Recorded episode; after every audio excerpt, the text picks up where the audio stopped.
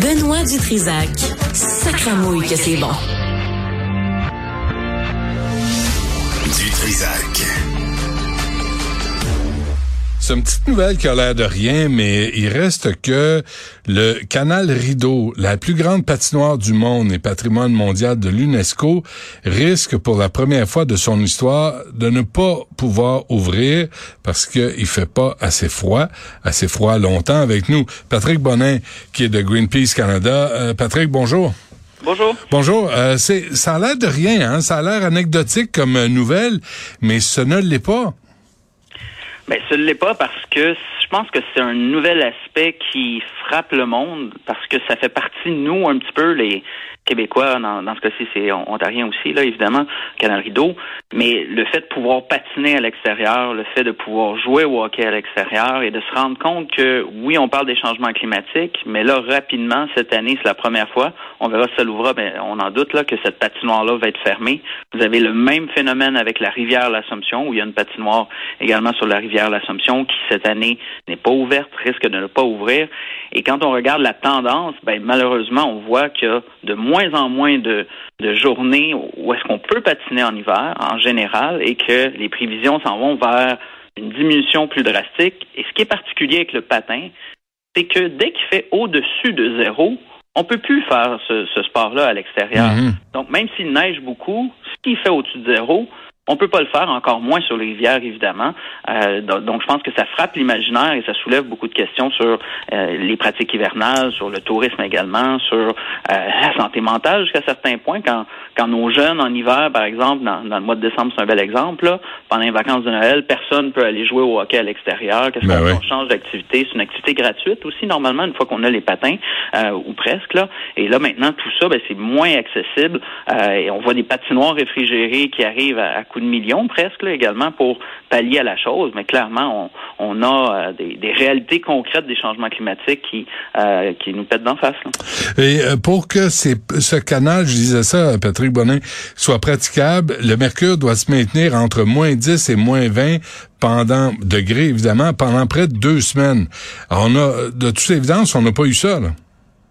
Ben, non, en effet, on n'a pas eu ça. Et si on regarde les moyennes pour décembre et janvier, c'est 5 degrés Celsius de plus que la moyenne. Quand on regarde la moyenne sur 1980 à 2010 environ, là, à 5 degrés Celsius de plus, euh, avec des journées. Et là, pour le mois de février, on, bat déjà la moyenne du nombre de journées au-dessus de, de au-dessus de 0 degré Celsius. Euh, on est à presque 17 journées depuis euh, le début de 2023 qui sont au-dessus de 0 Celsius. Et ça, évidemment, ça vient avec la réalité globale du Québec où on a en moyenne, encore une fois, un réchauffement qui se fait deux fois plus rapidement que la moyenne planétaire. Le Québec s'est déjà réchauffé d'un à trois degrés Celsius, dépendamment des, endroits. C'est particulièrement plus fort comme réchauffement au sud, mais les prévisions, c'est des réchauffements de 3 à 6 degrés Celsius au, sud du Québec ça pour euh, d'ici 2080.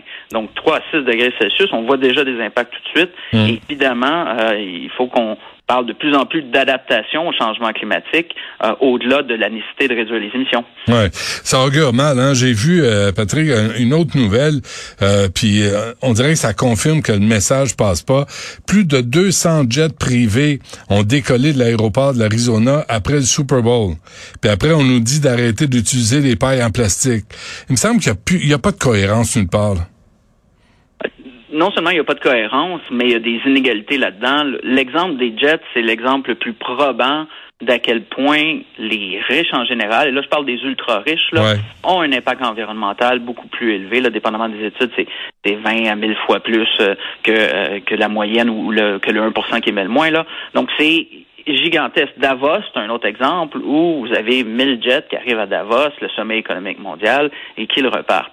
Et quand on parle de jets privés, évidemment, l'empreinte, c'est le pire moyen au monde de se déplacer pour, euh, pour aller à un événement comme le Super Bowl, le, jet privé, mais c'est également une minorité qui peut se permettre ça. Donc, c'est presque, on regarde au niveau mondial, dans l'aviation, là, euh, c'est environ 1 des, euh, des, des voyageurs qui sont responsables de près de 50% des émissions.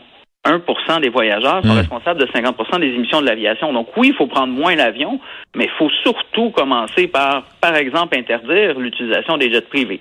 Ça n'a pas lieu d'être. Les carrément. Il n'y a pas de raison pourquoi une minorité peut se permettre de, polluer et une minorité ultra riche. Donc d'interdire ça et aussi d'y aller par gradient. Si on parle d'une minorité qui est responsable de la majorité des émissions au niveau de l'aviation, mais on peut l'associer à tous les domaines. Ben évidemment, quelqu'un par exemple qui prend dix fois l'avion en classe affaires, euh, euh, classe ultra luxe ou à certains égards là, ben il devrait y avoir des taxes. et c'est là qu'il faut mettre en place des mesures. Souvent, on parle d'éco-fiscalité, là, mettre des limites parce que on est en crise climatique à plusieurs égards. Regarder ce qui s'est passé en, Californie. Actuellement, aux îles de la Madeleine, il n'y a même pas de, banquise possible. Il n'y a pas de, le, tourisme. Il n'y a personne qui va là alors qu'il y en a plein en hiver pour aller voir les blanchons.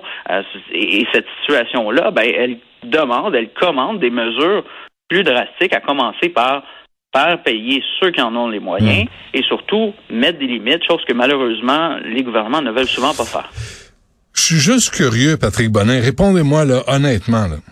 Quand vous voyez, puis moi ça me rend fou, là, vous voyez le fripouille premier, là, Charles, qui est Charles III, là, qui débarque, ou Prince Harry, qui vient parler d'environnement, ou euh, Leonardo DiCaprio qui prend son jet privé de Cannes à New York, de New York à Cannes pour aller chercher un, trophée sur son implication dans pour l'écologie, vous devez grincer des dents un peu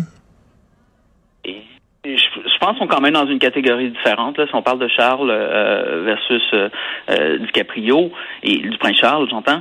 Il y a quand même, DiCaprio a une fondation, a investi énormément, il a fait des documentaires qui rejoignent beaucoup de gens, mais en effet, cette cohérence-là, montrez l'exemple, s'il vous plaît. Et, Greta Thunberg, une jeune qui été capable de traverser l'Atlantique en bateau parce qu'elle elle, été tenue à ses convictions. ça, je pense que c'est d'autant plus exemplaire et ça démontre que les autres manquent de cohérence totalement. Mais encore une fois, revenons à la base. C'est autant DiCaprio que les autres. Ça prend des gouvernements pour dire les jets. Non, on ne peut ben plus se permettre ce genre d'affaires. Mais, mais venez pas nous faire la leçon quand le prince Charles va voir des matchs de soccer en hélicoptère. Venez pas nous nous faire la leçon sur comment on consomme nous autres quand vous autres vous prenez votre temps est tellement précieux puis votre cul est tellement précieux que vous vous promenez en jet privé.